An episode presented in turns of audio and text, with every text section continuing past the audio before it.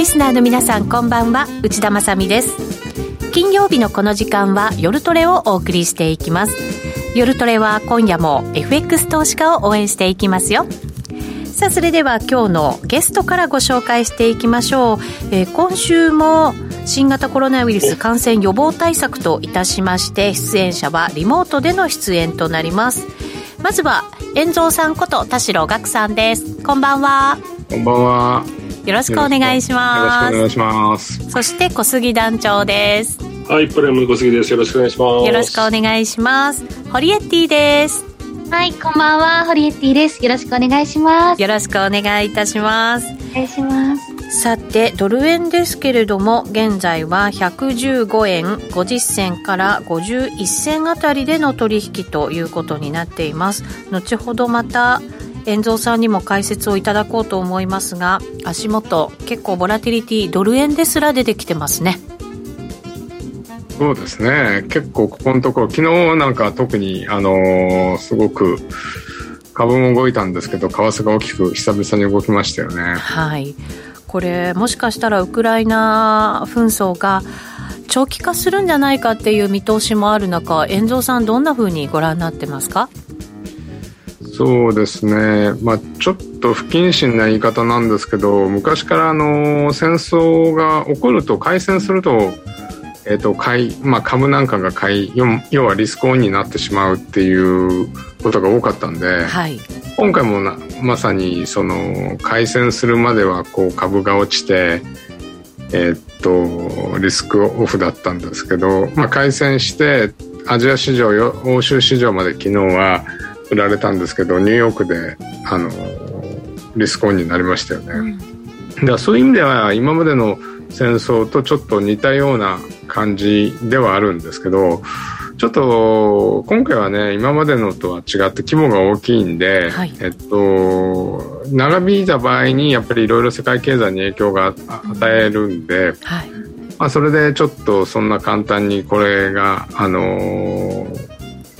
終わりっていうふうにならないかもしれないですよね。うそうすると今までのその紛争戦争が起きた時と株価また為替が同じような動きをするというふうに考えてそのままでいいのかそれとも違う手を考えていかなきゃいけないのか後ほど詳しく伺っていきたいと思います。団長どうですか？個人投資家の皆さんの動きっていうのは何か変化ありますか？昨日はやっぱり動いたということで結構な方がトレードに参加されてましたね、うん、あそうですかはい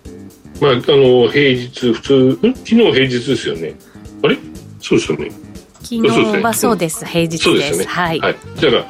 今週休みだったから、ちょっとふと、あれ？昨日休みだったかなと思っちゃったんですけど、うん、はい。昨日はすごいトレードされ方多かった。多分、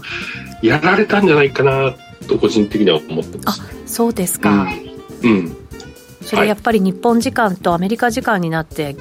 逆の動きになりましたよね。逆の動きになったから、多分高値で使わされて、安値で売っちゃってみたいな感じになっちゃったんじゃないかなちょっと懸念してますね。はい。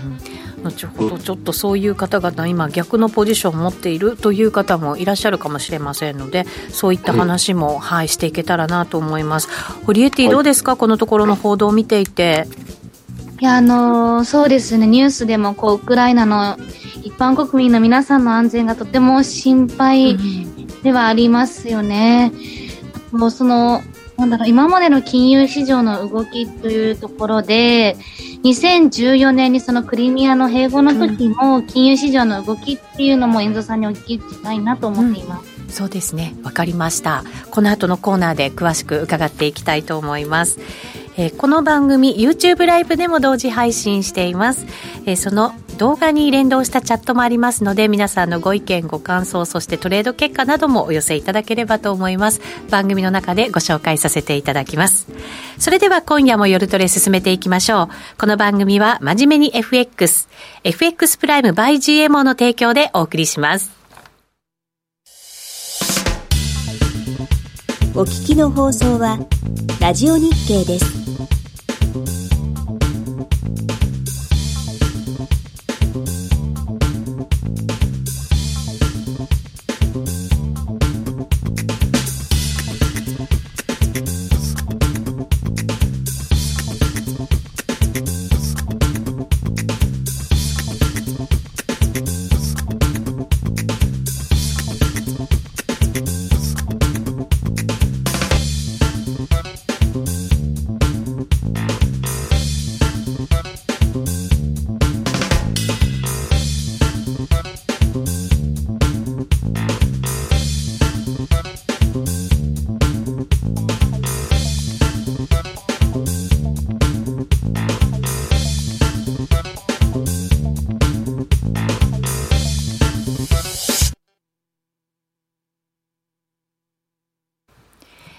て今夜の夜トレはゲストに遠蔵さんをお迎えしてお送りしています。引き続きよろしくお願いします。お願いします。さて、チャットに入りました。ホリエッティはなんとかショックみたいなのは初めてかなということです。相場には、まあ、リーマンショックだったり、えー、いろんななんかこう、IT バブル崩壊だったり、なんか大きな相場が起きる時があるんですけれど、うん、ホリエッティ初めてですよね。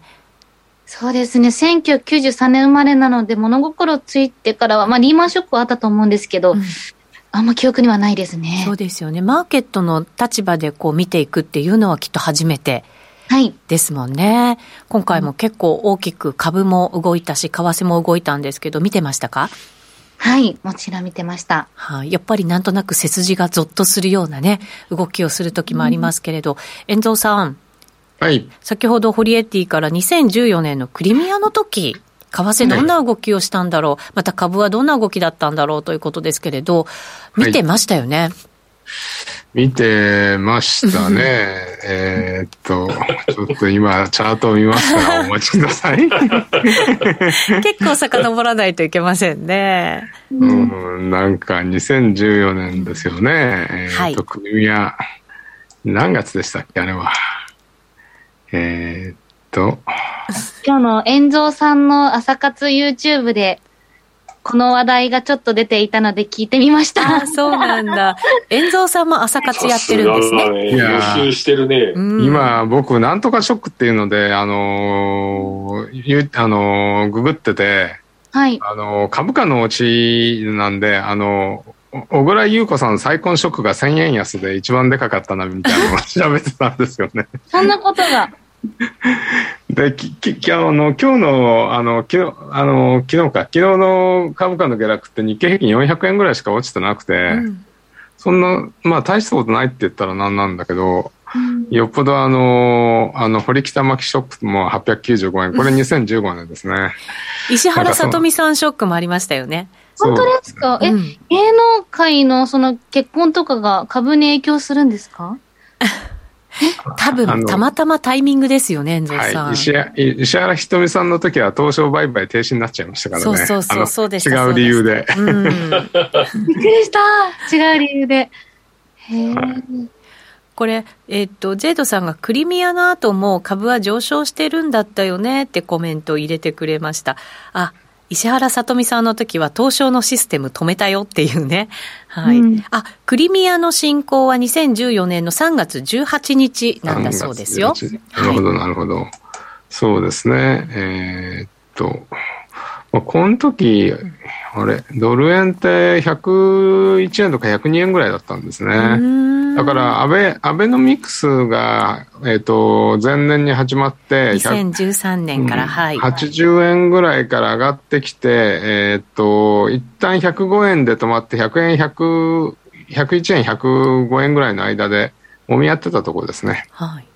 だから、この時はやっぱり、あの、まだ株価が上がる時だったんで、んあまりそこら辺を日経平均も材料視しなかったっていう感じですかね。今回の本こう紛争のようにあの動きがあったわけではなく、無血でっていうこともありましたよね。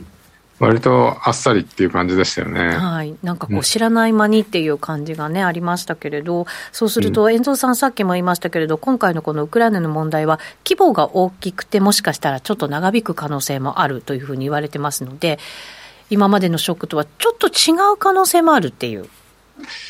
我々が知ってるなんか正規軍の戦いってあのイラクとの戦いが一番あれだと思うんですけど、はい、あまあ、あの湾岸戦争ってやつですよね、うん、うん、だから湾岸戦争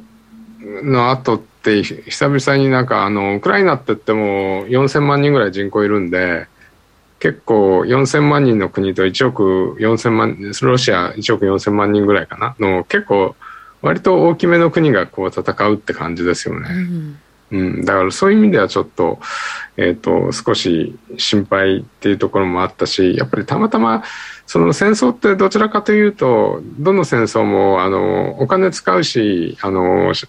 物使うんでインフレになりやすいですよね、戦争経済って。はい、だから、えっと、それが過去このデフレの時代の戦争っていうかあのだから今インフレになってきた時にやっぱりこの戦争が起こっちゃうと余計そのインフレが加速するまあオイルの問題だけではなくて、うん、まあそこがちょっと,、えーと、今までとは違うのかなっていう感じはしますけど、まあ、エネルギーももちろんですけれど今回の場合はあの穀物なんかもものすごいやっぱり影響を受けるらしいですね。ウクライナは結局東側が、あのー、工業地帯で西側があの穀倉地帯ですよね、うん、だから小麦とかがすごく取れるんで、えっと、ここ23日小麦とかトウモロコシが暴騰しましたよね。はい、だからやっぱりそこら辺のあのところもあのおっしゃるようにあのすげえ上がってますもんね小麦なんか、うん、うん、これまさに2000 2012年以来ぐらいです小麦って。うん、はあ、そうなんですね。うん、あのモモンガさんが湾岸戦争の時の映像は衝撃的だったなっていうコメントを入れてくれて私も覚えてるんですけど番組で見たなんかこうなんてミサイルが飛んでいく写真ってありましたもんね。夜中開、開戦したのが夜中なんですよね、はい、あの開戦というか、地上軍ではなくてあの空爆が始まったのが、うん、だからその映像なんですけど、今回でもそれと違うのは、一般のなんか普通の市民の人がスマホで撮ってあげちゃってるから、うん、あの時よりももっとさらになんかあのリアリアルリアル感っていうかそういうのがあのありますよね。うん。実際のなんか市民だったりとか、うん、そういう人たちが上げてきてるっていうそのなんかこう現実のなんか苦しみみたいなものが見られますよね。うんそんな感じしますよね。うん本当ツイッターにどんどん上がってくるじゃないですか。はい。うんだからそこら辺がなんかすごくなんていうのかなあのー、今までのその戦争とは全然違うかなみたいなところはありますよね。そうするはい、はい、どうぞ。うん、でなんかそれ見ながらこう株価が動くみたいなそういうね情報が欲しいなみたいな時にツイ一番役に立つのがツイッターでしたみたいな、うん、ところですよね、うん、確かにそうですね、えー、そうするとこれどうですか？一旦は昨日は買い戻しが、うんあったような動きでしたけれども、はい、またちょっとじわじわとあのリスクオフの方に動いていくっていうことも考えられますか、うん、まだあの戦戦争自体が終わってないですし、うん、あの要はロシアとしてはウクライナの政権を転覆させたいみたいな話になってますよね。はい、そうすると戦争が結構長期化した場合にあのガスの価格とかそういうのがどうなるのかっていうのもありますしで、まあ、そもそも論としてこ今回株が落ちてたのは最初はあの利上げを嫌気してたわけじゃないですか。はい。で直近になってそれプラスウクライナの問題になってその2つが株価を下げる材料だったわけですよね。うんはい、であの一旦ちょっとその戦争の方があの一段落ついたかなと思ったら今度はちょっとあのパウエルさんがやってくるみたいな感じなんで、まあちょっと、うん、でも今のところやっぱりどっちかが一旦こう材料として織り込まれると株価が上がってしまうっていうのはやっぱりそうですねここまでだいぶ売り込んだっていうのもあるんでそういう意味では需給的にのどのぐらいこう株がこの売られて上がりやすくなってるかっていうのが次のあの動きにとっては重要かなっていう感じはしますけどね。まずはその株があのかなり売られました。マザーズ指数なんかは去年の高値から比べると本当半分ぐらいになっちゃってるっていう。そうですね、ね、あのところまで来たわけですけど、どうなんですかね、はい、これ、遠蔵さんの経験からもすると、こういいところまではこう、いろんなものを織り込んできたのかなっていう感覚はありますか？あの個人投資家の信用信用の買いのあの損益率って出てるんですけど、うん、それ見るとまだ歴史的に見てめちゃくちゃまだ損失が大きいんですよね。あそうですか通落ちると、あの、お衣装が出たり損切りをしたりして、それって改善されていくんで、それで、まあちょっと悲しい話ではあるんですけど、あの持ち値の悪いロングがな処分されるからこそ上がりやすくなるんだと思うんですけど、うん、それが改善されないってことはまだみんな頑張って持ってるかあの、うん、お金継ぎ足してさらに買い増ししてるからその損益が改善しないんであってなんか昨日は確かにセリクラっぽかったんですけど本当にセリクラだったかどうかっていうのは、まあ、セリングクライマックスですよね。うんまだちょっと分かんないかなって感じしますよね、うん、結構投資家の皆さんもいろんなショック経験してきてまた紛争も見てきてまあ、うん、ことがこうもやもやしたところが晴れてくると株価って戻っていくよねっていう経験結構皆さんしてるはずなんですよね、はい、だからそれさえ落ち着けばまあ利上げが始まればで今回の紛争もまあこれ大変なことなんですけれど、始まってしまえば株価って戻るんじゃないのっていう頭が結構あったと思うんですよね。はい、そういうのがやっぱりその今のポジションにやっぱりつながっちゃってるってこともあるんじゃないですか？そうですね。あの、まあ、ちょっと、ウクライナの問題が直近すごくフォーカスされるまではだらだらだらだら下がってきてたんで、うんはい、これ明らかにフェッドの利上げを待ってる感じで、あの、前回2015年の時も12月に利上げしたわけなんですけど、1回目を。えっと、その前後はやっぱり、あの、株価売られて、1回目の利上げまでは乱高下したんですけど、結局その後利上げしてっても株上がってったんですよね。うん、だから今回もそうなんですけど、1回目の利上げしてみて、あの、QT がどうなるかみたいなのマーケットはやっぱりちょっとそこを見たいかなと思ってたと思うんで、はい1回目の利上げ、僕は1回目の利上げが終わって、まあ、あの3月プラスアルファ1か月ぐらいで、一旦落ち着いてそこを打つんじゃないかなと思ってたんですけど、まあ、ちょっと今回あのウクライナの問題があったんでそれがちょっと少し早めに出たかなっていう、うん、一発目のそこが早めに出たかなっていうふうには思ってるんですけど、うん、結構マーケットだと昨日の夜なんかはこのウクライナの紛争が長引いた時にそのフェドがなかなかもう動けないんじゃないか。0.5、利上げをしようと思ってたところ、本当はそれ0.25しかできないんじゃないか、ちょっと先送りされるんじゃないか、みたいな、これ、期待になってるような気もするんですけど、どうなんでしょうね。うん、まあちょっとそれは、あのー、楽観的すぎるかなという、あの、いや、あの、もちろんあれなんですけど、もともとは、今年3回か4回利上げっていう感じだったじゃないですか。はい。それがなんかあの、利上げ回数がインフレになっちゃって、6回とか7回とかになっちゃって、いや、それはないんじゃないの？と僕は思ってたんですけど、それが、あの、4回ぐらいに戻るっていうのはあるかもしれないですよね。3回か4回ぐらいに。でも、あの、全然やんなくなったり、1回か2回で済むとは思ってないんですけど、あの、まあ、どうでしょうね。やっぱり戦争はちょっとインフレを助長してしまうんで、ある意味、確かにそれで、あの、景気をすごく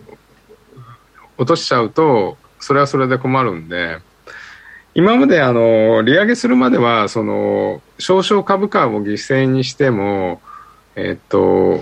まあコロナから回復して、需要は高いから、あの、景気の方は大丈夫だろうっていう、そういう考え方だったじゃないですか。はい。だから本当にそれで、あの、オーバーキルって言って、あの、利上げしすぎて景気を減速させちゃうと、それはそれで困るんで、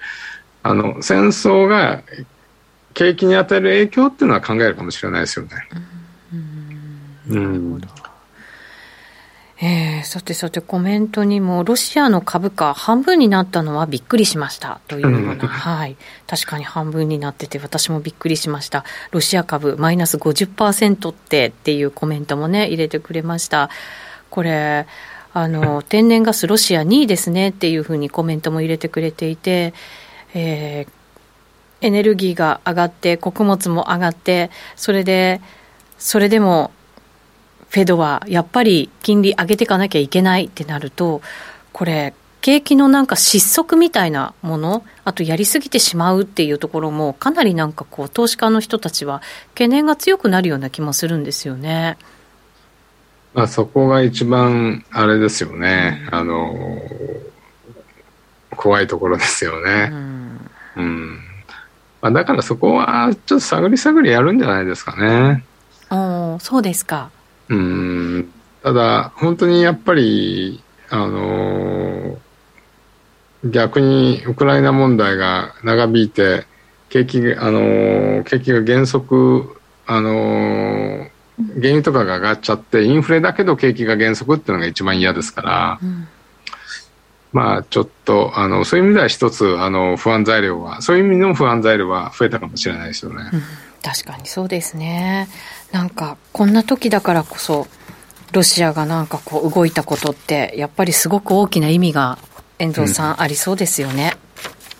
まあ、まあいい、いいタイミングっていうか、プーチンさんからすれば、だからこそ、こう、揺さぶりをかけられるみたいなとこですよね。うん、確かに。なんか、タイミング測ったような感じがしなくもないですね。うん。うんホリエティ、なんかこう、どうですか？遠蔵さんの話聞いてて。うんいや、もしもこのまま本当長期的になったら、もちろんウクライナもそうですし、いろんな国々が困ってしまうのかなと思っていて、うん、その日々の物価価格の話だったトルコ国民にも、やっぱりこの日々の物価の価格が大きく変動していて、多分混乱、相当されてるんだなとは思うんですけれども、そうですね。遠藤さん、新興国なんかも、あの、利上げにかなり動いているところがあるじゃないですか。インフレのもうその数字が、日本なんかから見るとびっくりするような数字が出てるところがたくさんあって、こういうところにもやっぱり、こう、影響かなり出てくるというふうに考えておいた方がいいんですか？まあ、もともと新興国はインフレ率高いんですが、まあ、トルコはちょっと別として、メキシコも、あのー、結構6回連続利上げしたりして、利上げはしてたんですよね。で、あのー、南アフリカも商品価格、金とかそういうものが上がってるんで、意外にこのメキシコと南アフリカって昨日までは結構実は買われてたんですよ。あの本当はアメリカが利上げをする時って、えーと、新興国からお金が出やすいんですけど、はい、売られるんですけど逆にこの2つの通貨って割と買われてて、でもさすがに昨日は売られましたけど、まあメキシコもあの、やっぱり利上げをしてるし、南アフリカも商品の、まあ金とかが上がってるんで、そういう意味では、あの、このこの2カ国は意外に通貨は下落してないですよね。うん、こういう局面でも。うん、うんあと、やっぱりおっしゃるように、まあ、実際ルーブルとかもずっと利上げしてたし、ブラジルレアルも利上げしてたし、新興国はやっぱりこういう時って、あの、利上げしていかないと、ますます通貨安になってしまうんで、まあ、それはみんな、あの、新興国は大変ですよね。うん、そうですね、うん、これ、利上げが行われているからとはいえ、こう、高金利通貨っていうふうななんか扱いになって、そこを買っていいわけじゃないっていうところがちょっと怖いところではありますよね。うん、まあそうですね。あの、うん、あの、高金利通貨って先進国ではなくなってしまいましたけど、まああの、高金利ってやっぱりこういう世の中がバタバタしてる時って一番売られやすいんで、あの、オセアニア通貨って、まあ、今は高金利じゃないですけど、かつての高金利通貨ってリスクオンリスクオフに割と動きやすいじゃないですか、オージーとかニュージーとか。だから割とやっぱりリスクオフになると売られちゃうってとこがあるんで、まあそこら辺は、あのー、注意しながらっていう感じですよね。まあニュージーランドも利上げしまして、あの、さらに、あの、声明とかを見ると、もっと利上げしていかなきゃいけないっていうので、本来買われるかもしれないところだったんですけど、この問題起こっちゃったんで、昨日は売られましたよね、さすがに。そうですね。ニュージーランドも、あの、今回じゃない利上げ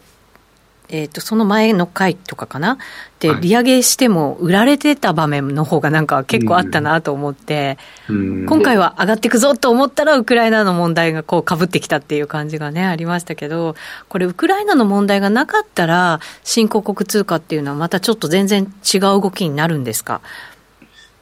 そう、まああのウクライナの問題がなくてもやっぱりフェドが利上げをしていく局面って新興国は弱いんで、結局は、うんまベースとしてそこがありますよね。うん。だから結構本来であればあの FRB に先んじて利上げをしていかないとどんどん通貨は安くなってしまうんですけど、うん、まあちょっと一国一国だけ我が道を行くみたいな通貨があるんで、はい、そこはちょっとどうなるかなっていうところはありますよね。そうですね。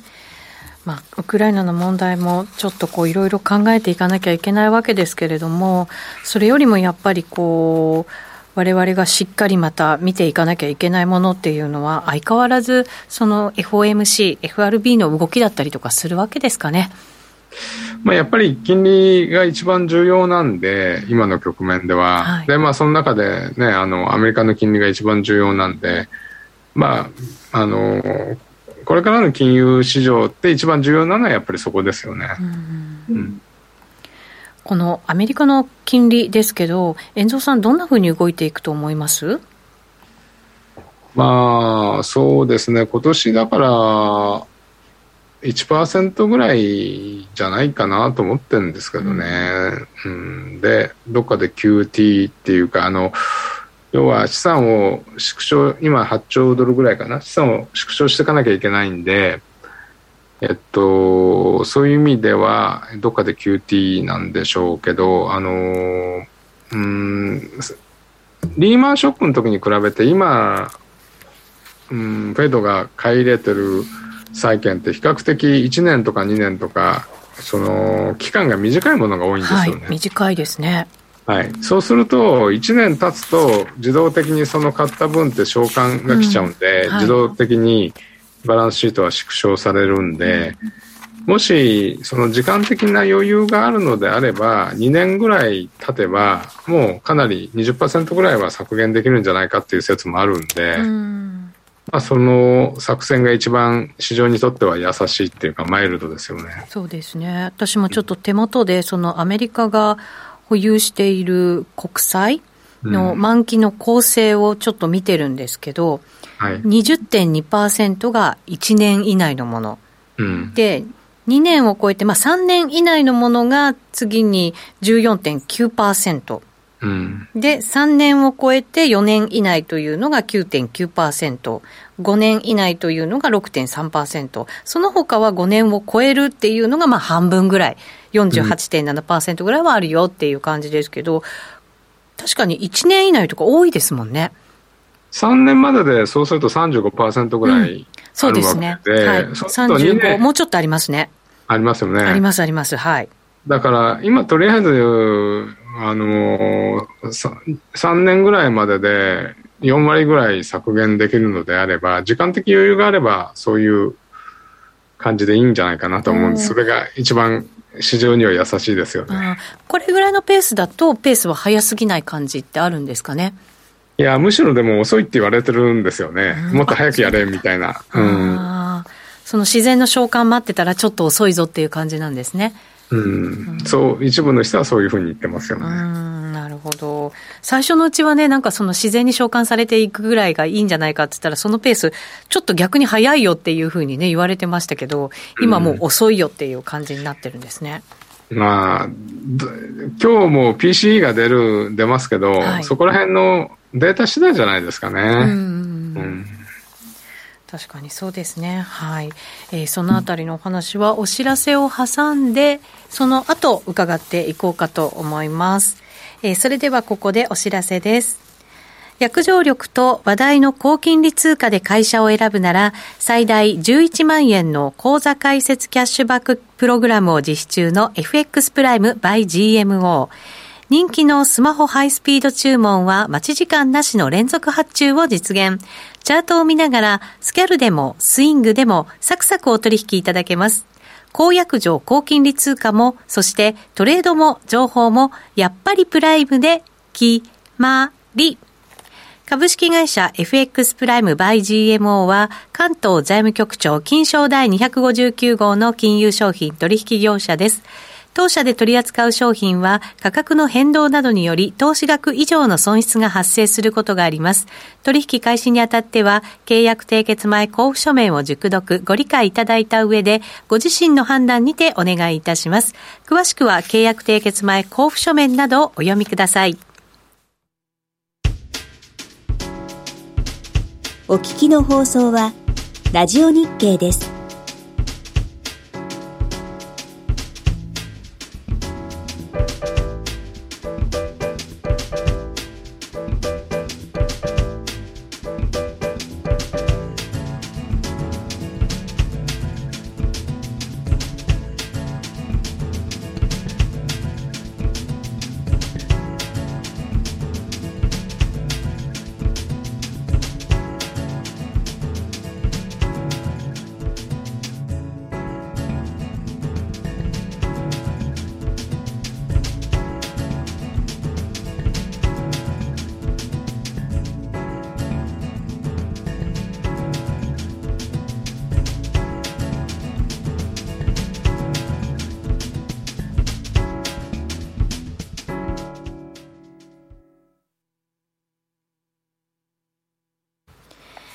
て、今夜の夜トレは、遠藤さんをゲストにお迎えしてお送りしています。遠藤さんよろしくお願いします。よろしくお願いします。えー、そして小杉団長と堀エッティもリモートでの出演です。お二人よろしくお願いします。お願いします。えー、お願いします。お願いします。えー、さて、その、遠藤さんが一応 FRB、フェドウォッチのえー、資料も準備してくれましたので、そのあたりちょっと解説いただきながら、資料も見ていただきながら進めていきましょうか、遠藤さん。はい。はい。まずは3月、うん。えっ、と、はい。これが0.25が78.9かな。うん、だから、まあ、あの、まあ0.5っていうのが減りましたよね。はい。うん、あ、減ったんだ。ええー、はい。で、えー、っと、次が、えー、っと、その次のやつありますか ?6 月ですかね。はい。6月に、やっぱりは、えー、っと、75から100っていうことは、えっ、と、そうすると6月までに3回っていうふうな予想が多いってことは、やっぱり3、5、6ってことななのかもしれないですよね。3、5、6。4月はやらないで。うん。うん、2回だと、あのー、どっかで1回0.5をやるみたいな。うん、まあ3月はでも一旦0.25でっていう感じで。なんか今、ロシアが、あのー、協議するためにウクライナに施設を送るみたいなニュースが出ましたね。あ、そうですか。それでなんか株上がってるみたいですね。あ昨日も、あのウクライナの大統領がマクロンさんにを通じて、はいはいはい、あのプーチンさんになんか話をつないでもらったみたいな報道が出ましたよね。うんなんか代表団をロシアが送るみたいなことが今ニュースに出てポンとあのユーロとかも上がってますよね。そうですか今、うん、為替ちょっと動き見てみましょうね。ドル円自体はそれほど動いていませんけれど、えー、ユーロドル、そうですね、ちょっとあの戻ってきてる感じですかね、1.122425あたりでの動きということですね。はい。まあ、ドルドル売りになって、これあの、出るまでってダウ、ダウ先がマイナス300ドルぐらいだったんですけど、今はプラス26ドルぐらいになってるんで、はい、まあ、このニュースで株高、ドル安、だからユーロが上昇みたいな、あの、ここ10分ぐらいかな、15分ぐらいかな。あの、で、出ましたね。あそうすると、その紛争の、その落としどころみたいなところが、ちょっともしかしたら見えてきたっていう感じですかね。本当にまとまるかどうかっていうのは分かりませんけど。うん、まあ、あの、一歩前進っていう感じじゃないですかね。あの、施設団送るとなると、紛争ずっとこの争いを続けるってわけじゃないですもんね、やっぱり。その話が決裂、うん、もししたとしたら再開ということになるかもしれませんけど。そうですね。なんかでも、ロシアの方がから送るって強気の姿勢をちょっと、あの、な、意外になんか、もし、ロシアやられてるのかもしれないですよね。やられてるっていうか、予定通りじゃないのかもしれないですね。え、え、それはどうどういうことですか？えだから一気に、あの、わかんないですよ。僕、専門家じゃないんですけど、で、はい、一気にキエフの首都に攻め込もうって勢いで、あの攻撃してたわけじゃないですか。はい。で、政権ひっくり返して、あの、少なくとも逆らわない政権を立てようみたいなのが、おそらくプーチンさんの一番やりたかったことなので、代表団を送るってことは、今の段階で勝ってたら和解しないですよね。一気にキエフまで行きますよね、多分。そうか。続けるってことですか、戦いを？うん、だから、もし勝ってたら、そのまま行っちゃうけど、あの、うまくいってなかったら、ちょっとここら辺で 和解するかみたいなのがあるのかもしれないし、ちょっとわかんないですけどね、そこら辺は。ただ、プーチンさんも、支持率60%あるとは言いながらも、昔に比べたら随分少なくなってきてますね。低くなってきてますよね。まさに、フォリエッティが言ってた、あの、クレミアを併合した時はもうすごく、あの、英雄になりましたよね。うん、ああ、はい。あの時、あの、やっぱりあの時と比べるとだいぶロシアでもすごく、あの、デモが起こってるみたいですし、はい。ちょっとやっぱり風向き違うなみたいなあの感じなのかもしれないですよね。そうですね、お互いになんかロシアに住んでて、家族がウクライナにいてとか、親族がいてとか、なんかそういう人たちの声もなんかよ多く報じられてたりしますから、ここでなんかこう長く紛争が続くっていうことは、これ、プーチンさんにとってもそれほど良くないことにも感じますよね。僕らにとってはあのウクライナとベラルーシとロシア人の違い分かんなくてあのロシアの国旗が3色あるのって ベラルーシとウクライナとロシアの色なんでしょ？あれなんか。あじゃなかったかな。なんかそそういうのもあるみたいなので。ああなるほどね。ベラルーシあウクライナはなんか黄色と青ですよね。そうですね。うん確かに。そうか。えすごいあのすごく幼稚なことを言ってしまうんですけど、なんかニュースで今、プーチンさんをこう見ていて、結構ずっともう顔がうなんかずっと怒ってるような感じ見えてて、なんでプーチンさんはその、今までずっと支持率が高かったのかなっていうのがちょっとわからなくて、私には。遠蔵さんどうですか？なんかプーチンさん老けたなっていう感じがしますよね。いや、すごい本当にやっぱり私のその日本のメディアを見る感じでは、やっぱりプーチンさんはなんでそういうことをするんだって、まあそれが本当のニュースかわからないんですけど、そういうご意見もあって、私もそういうふうに思ってはし今しまうんですよね。プーチン氏に対して。まあ、なんていうのかな、やっぱり、ちょっとね、政治体制が我々とは違うし、あのーやっぱりロシアっていうかソ連ってあの何度も何度も攻め込まれてるんで古くはナポレオンからっていうかあのもっと前はモンゴルっていう話ですけどやっぱり強いリーダーっていうのをこう望むような国民性がもしかしたらあるのかもしれないですよね。だからそれが多少僕らの民主主義のあのせあの社会からするとそれはすごく暴力的でしょと思えるようなことでも強いリーダーシップっていうのがこう容認されちゃう社会なのかもしれないですけどね。なるほどトランプ政権みたいな、やっぱりトランプさんみたいにこう引っ張ってくださる方についていきたいっていう思いもあるんですかね。まあそういうあのところはあるのかもしれないですよね。へえなるほど。えー、それでも今まあ60%ですからね、なんか高いんですけど、それでも一時期は90%超えるみたいなね、時がありましたから、低くなってるというのは、プーチンさんにとっては、やっぱり気になるところではないかなと思ったりもするんですよね。そうか、じゃあそうすると、遠藤さん、ちょっとしばらくは落ち着きそうですね。まあ、岸田さんより、ジョンソンさんより、あの、あの、バイデンさんより支持率高いのに、あの、民主主義国からすれば60%支持率があれば泣いて喜ぶでしょ皆さん。あそうですよね。あのウクライナの大統領もなんか支持率20%ぐらいしかないらしいですね。あそうなんですか、うん、らしいですよ。でも彼今度のあれで英雄になりましたよね多分ね。うんどうなんですかね。なんかこの落ち着きどころがどんな形なのかっていうので決まるんじゃないんですか？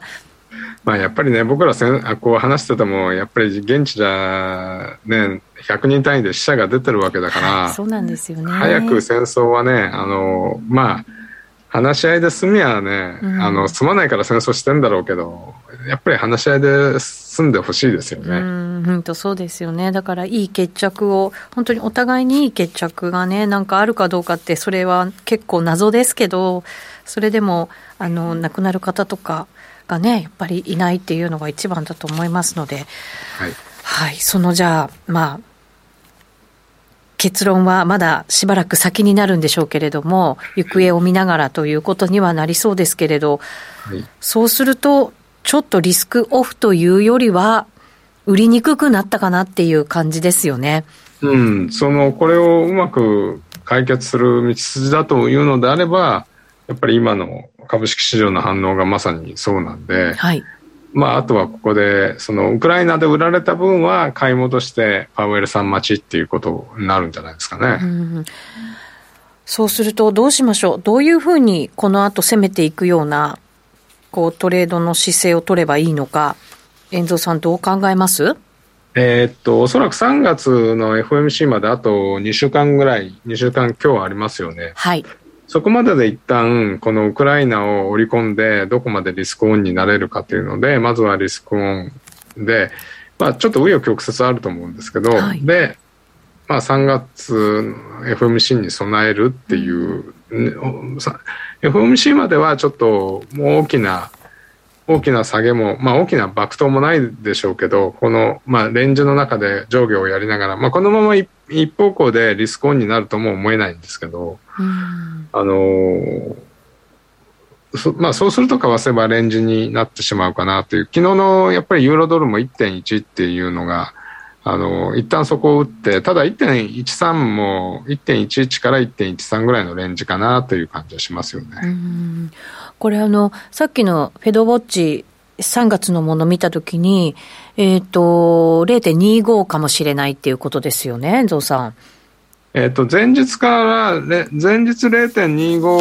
0.5から、0.5が前日から減ってるんですよね。前日は34%ぐらいだったのが21%ぐらいになったんで、やっぱり、このウクライナの問題もあって、えっと、さすがに初回は、0.25だろうっていうふうにマーケットが多分思ったっていうとこですよね。うんうん、そのまま本当に0.25で利上げが済んだ場合っていうのは、マーケットどういうふうに動くんでしょうね？今の場合、今の状況で0.25だったら多分、あの、まあ、その時の株価とかを為替の位置にもよるんですけど、売りの材料にはなんないですよね。うん、うんだから、逆にすげえ買われ、もうそこまで買われてたら、株とか買われて、ドル売りがすごい進んでたら、そこで一旦利食いっていうのもあるかもしれないんで、はい、やっぱりあくまでそこら辺、そこにどこまで、どういうふうに、需給が、こう、仕込まれてるかっていうのに変わってくると思うんですけど、まあ、0.25だとマーケットには当然ですけど0.5よりは優しいかなって感じしますよね。なるほどあの私たちがこう0.5だ0.5だっていうふうにずっと思ってきてそれよりはちょっと優しい感じになるわけですもんね。うん、もともとでも0.5ってどっから出てきたんでしょうね、そんな。マーケットなって不思議になんかあれですよね、最悪のところを織り込みますよね。で、あの、緊急会合で利上げをするって、いや、緊急会合で利上げって聞いたことないんで、リーマンショックの時緊急会合で利下げバンバン1週間に2回か3回やったんですけど。あ、その逆はないんですか？これまで。いや、っていうか、あ、昔はあったのかもしれないけど、僕が知ってる限りはないですよね。緊急会合で利上げはない。緊急で利上げしなきゃいけない局面ってあります？いやー、私はない、私の記憶ではないですよね。うん。だから、いや、まあ、新興国は分かんないですけどね。まあ、確かにそうですよね。うん、うんまあ先進国ですからね。だからちょっとさすがに、ちょっと前までは、あの、利上げの回数にしても、その、あれにしても、行き過ぎだったんじゃないですか？うん、そうかもしれないですね。それが、あの、もともとの今年3回か4回ってとこに多分戻ったんで、はい。戻ったんじゃないかなと思うんですけどね。そうするとなんか本当に株価にとっても為替にとっても優しい感じがしますよね。えっ、ー、と、はい。そうですね。だいぶ株も落ちたし、為替もちょっと昨日あたり、あの、ドルだいぶ買われたんで、うん、そういう意味じゃちょっと軽くなったかもしれないですよね。そうですね。団長のズームが不安定なので、チャットに集中しますということで、チャットに、えー、質問を団長が入れてくれましたので、なるほどえっ、と、ウクライナ情勢が長引くと、ヨーロッパのインフレ圧力が強まり、利上げが早まるとかないですか？アメリカじゃなくてヨーロッパの方、ECB はじゃあどうするのかってことですよね。なんかギリシャあたりがちょっとまた、あの、債券もっと買い入れてくれって、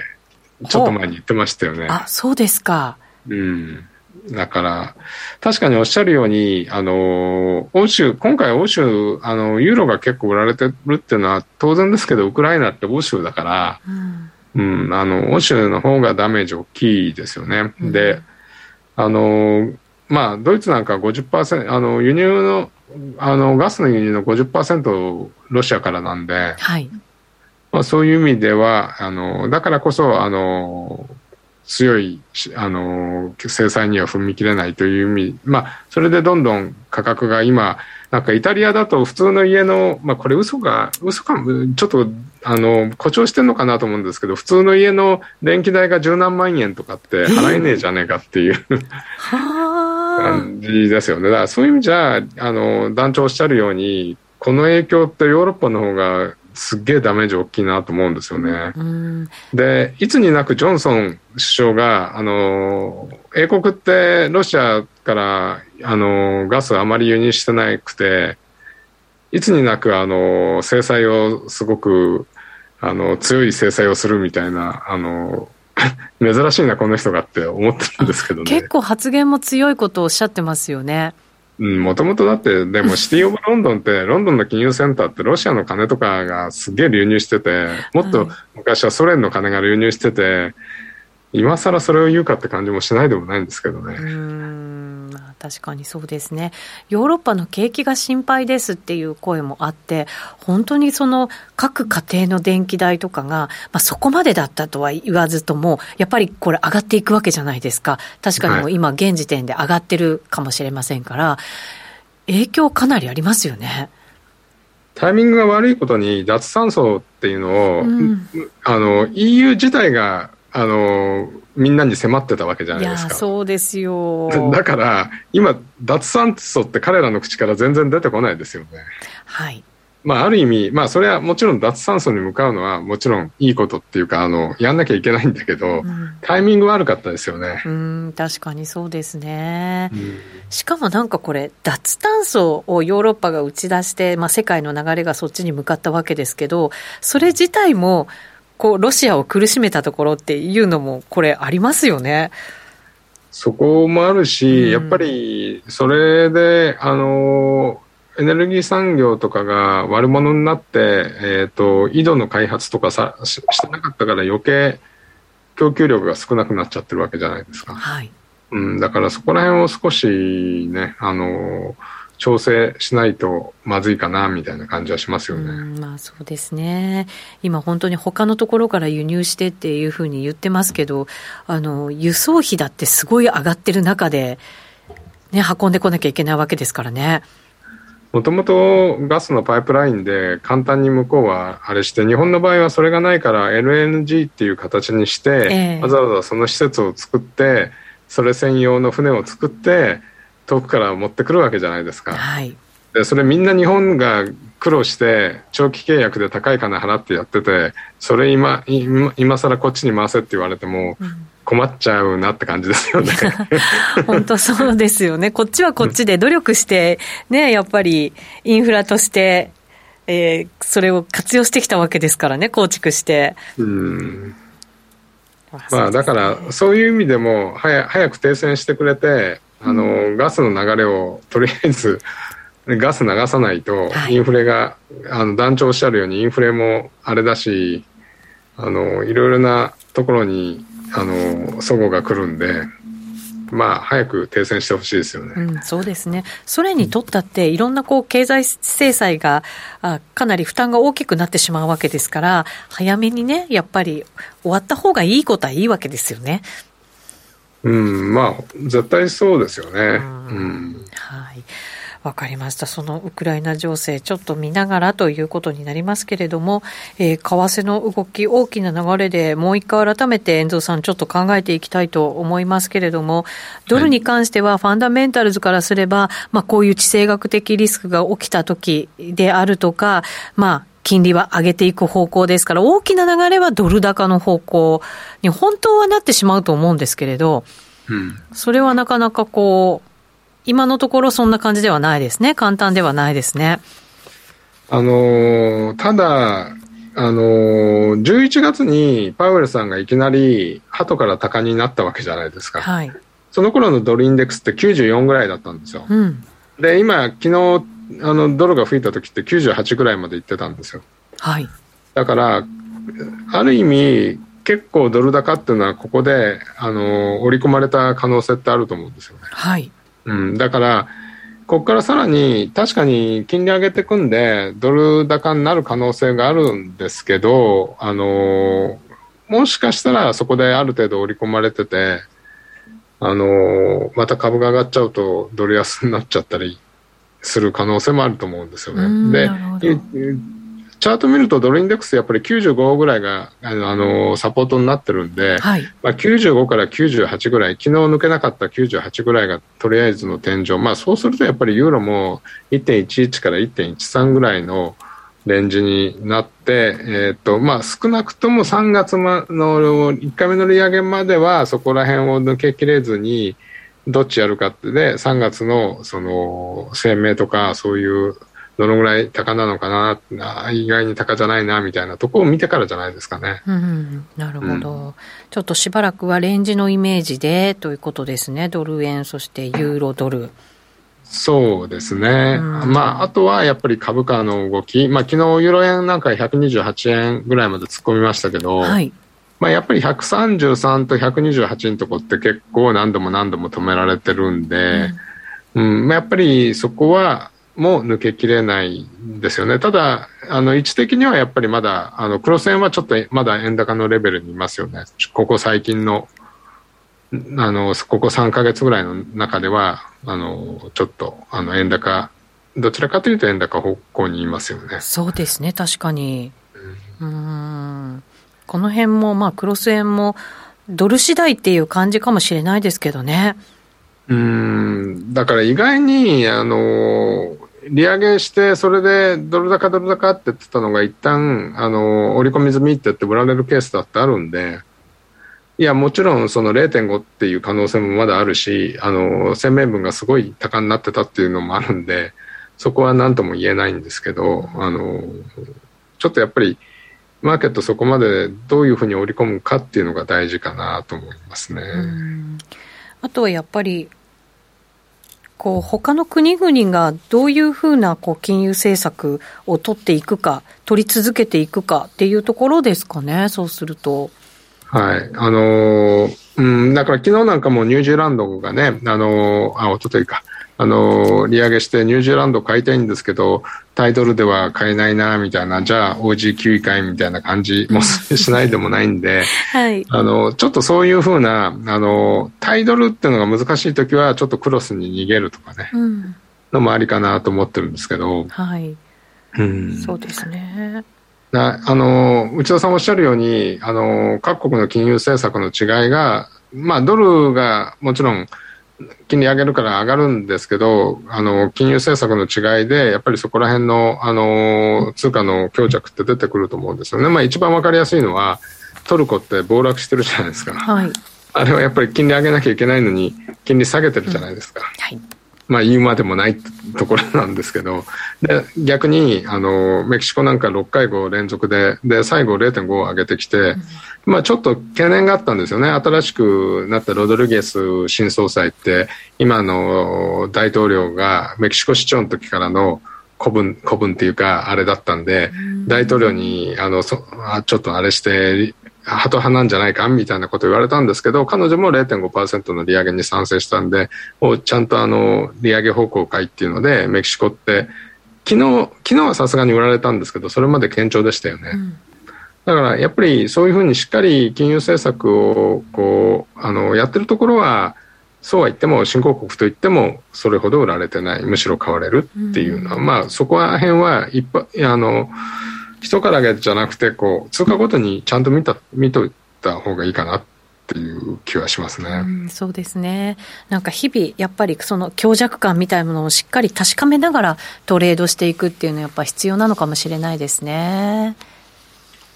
まあだからこそ、まあ株ほどじゃないですけど、いろいろ通貨あるんで、あの、そこら辺をうまくこう、逃げながらね、あの、あんまりドル、タイドルでって、あの、フェットが利上げするからタイドルでって思わない方がいいかもしれないですよね。うん、ちょっと難しいですよね、うん、ドル考えると。いや、難しいですよ、本当は。はい、あの、もう11月から織り込まれちゃってたんで、あの、その分、あの、ドル買われてた部分もあると思うんで、あの、あと、やっぱり昨日あたりなんかもすごいリスクオフでドル高になったじゃないですか。はい。これでなんか、あの、フェドは利上げでドル高なんだけど、意外にこ今回のこの、あの、話がね、進展して、停戦みたいな、すぐ停戦、明日停戦みたいになっちゃったら、ドル売られるでしょ。多分株、ね、株高続くと思うんで。ええーまあそこはちょっと流動的だと思いますね、うん、こういう相場の時に、遠蔵さん、注意しなきゃいけないこと、トレーダーの皆さんが、どんなことですかね？まあ、一つ言えるのは今言ったみたいに、フェド利上げするから絶対ドル高だっていう先入観はまず捨てて、常にそれはあの状況次第っていうことと、あと、ボラティリティが高くなると、あの今まで50銭しか取れなかったところ、150銭取れるんだから、だったらポジション量って3分の1でいいじゃんみたいなのがありますよね。だから、ちょっと近場にストップ置いとくと今狩られちゃうから、狩られるってあ言葉悪いですね。あの、ついちゃうから、はい、あの、ポジション量少なくして少し遠めにストップ置けるような感じにしといた方がいいいいと思うんですよね。うん、確かにそうですね。レバレッジもちょっと低めにする形で。はい。はい、それで十分だと思います。まあ、あの、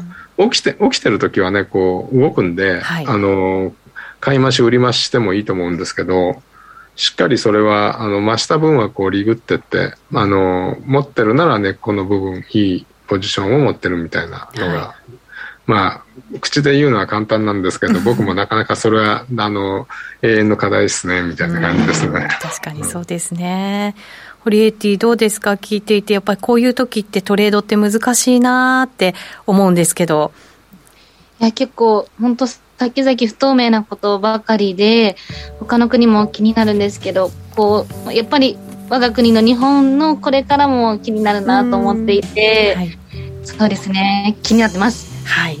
そのあたりは、じゃあ、延長戦ちょこっとやりますので遠藤さんに聞いてみましょう。ラジオの前の皆さんとはそろそろお別れとなります。また来週お耳にかかります。今日のゲスト遠藤さんでした。ありがとうございました。ありがとうございました。この番組は真面目に FXFX プライム by GMO の提供でお送りしました